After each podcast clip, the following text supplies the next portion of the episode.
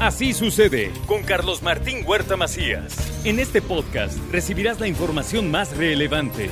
Un servicio de Asir Noticias. Bueno, y aquí con nosotros el doctor Sergio Asia Robles. Nunca, nunca damos el segundo apellido, No, ¿verdad? no, no, es muy, muy importante, very Sí, sí, important. sí, bueno, es Robles. Sí, mi mamá también participó en el asunto. Sí, cómo no, tuvo un papel importante. Algunas personas creen que no tuve, pero sí. Sí, cómo no, sí, cómo no, cómo claro. no. Nos tomamos un cafecito. Sí, cómo no. Un cafecito. Claro. ¿Sabe ¿Para qué usas el cafecito?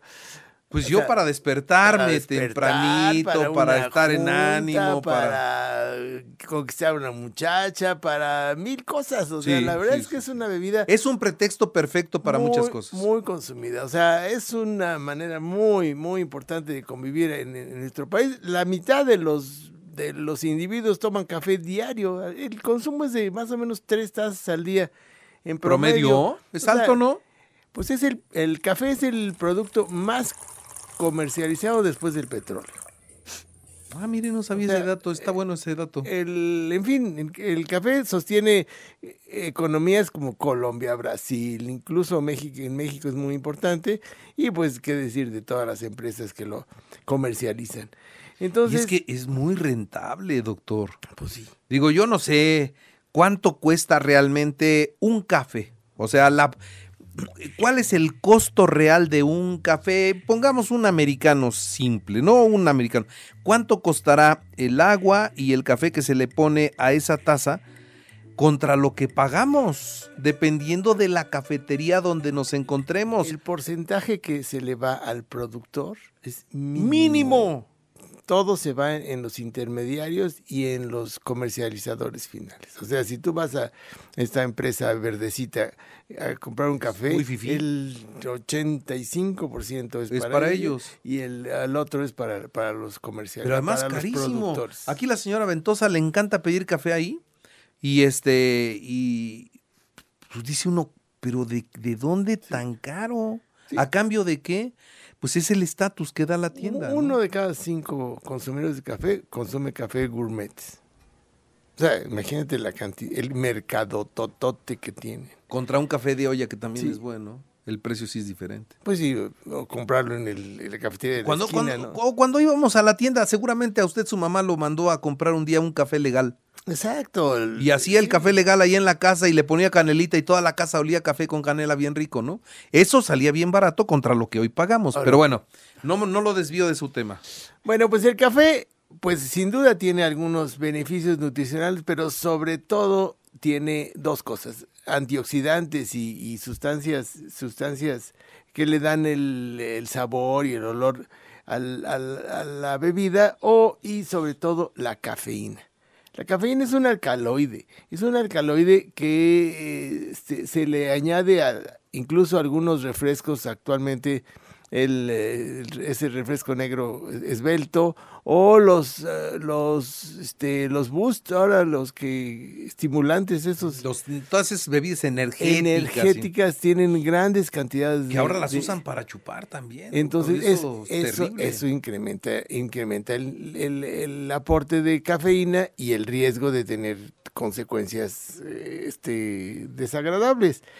Entonces, una lata de 12 onzas de, café da 30 a 40 miligramos de cafeína. Una taza de café da 30 a 50. O sea, más o menos estás tomando en el refresco el equivalente a una taza de café. Pero en las bebidas energéticas el contenido puede variar entre 40 y 250 microgramos. O sea, es muchísimo lo que te puedes consumir en una bebida energética. ¿Cuáles son los efectos del café? Pues ya decías, ¿no? Un defecto estimulante, es un estimulante natural, mejora la atención, el estado de alerta, es un antioxidante, eh, puede ayudar a combatir el, combatir el estrés oxidativo, nos hace vivir más años. El riesgo de enfermedades crónicas, el consumo de café puede estar relacionado con disminución del Parkinson, del Alzheimer, de la diabetes y de algunos tipos de cáncer. Mejora el rendimiento físico, entonces puede aumentar la resistencia antes de hacer ejercicio, mejora el estado de ánimo. Entonces el café puede tener efectos positivos en el estado de ánimo, reduciendo la fatiga y aumentando la sensación de bienestar. Pero pues también hay, tiene sus riesgos. Entonces, El, el- puede haber adicción a la cafeína, como todo, como muchos tenemos eso. Problemas digestivos, puede causar agruras, acidez. Si se consume en exceso y sobre todo por la tarde, puede alterar el, el- el mecanismo del sueño, aumenta la presión arterial en algunas personas susceptibles, produce eh, taquicardia, ansiedad, nerviosismo, temblores, en fin, todo en exceso es malo. Entonces, la tolerancia a la cafeína puede variar de una persona a otra y pues consumir café con moderación y prestar atención a cómo afecta a tu cuerpo es esencial para aprovechar sus beneficios y minimizar los riesgos. Si tienes preocupaciones sobre tu consumo de café, consulta a tu médico, consulta a tu médico. Cualquier problema, arroba Sergio Así. Pregunta del auditorio, ¿cuál es el problema en los niños? Dice, los que les dan café a los niños. El niño tiene un pequeño problema, metaboliza mal la cafeína. Entonces, a los niños no hay que darles café a- antes de los cuatro años. En general, los niños no, no deben consumir café en, en exceso. No, no es, una, no es un, eh, una sustancia recomendable para niños. ¿Sí? Muy bien. Entonces se pueden poner muy nerviosos, pueden tener problemas de conducta, sobre todo trastornos del sueño. Entonces no acostumbrar a- desde la infancia a tomar café.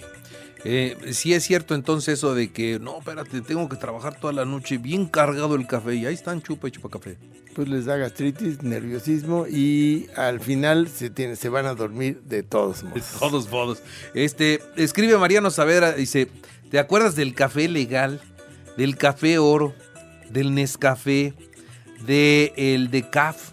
Pues todos esos los comprábamos en la tiendita. ¿no? Sobrecitos, Me acuerdo ¿no? del, del- de- en sobrecitos el café legal, pero en los frascos, el soluble, el café oro, eh, que era un, un- un frasco con su tapa amarilla. Me Ajá. acuerdo perfecto, ¿no? Dice una persona del audito- auditorio, el café legal ya está horrible.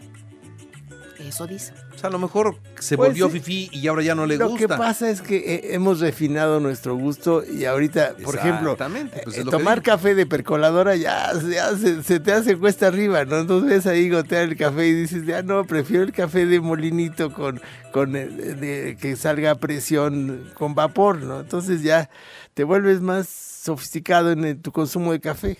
Dice Mariano que también recomienda usted mejor el café con piquete. Ese también es importante, pero ese al final. Denle una buena comida. Muy bien. Bueno, doctor Asia, muchas gracias. Pues buenos días y hoy comienza nuestro curso internacional de pediatría. Invitamos a todos los pediatras a partir del jueves, viernes y sábado tenemos eh, una- un curso de lujo realmente. Muy bien, pues muchas gracias, doctor. Adiós. Así sucede con Carlos Martín Huerta Macías. La información más relevante ahora en podcast. Sigue disfrutando de iHeartRadio.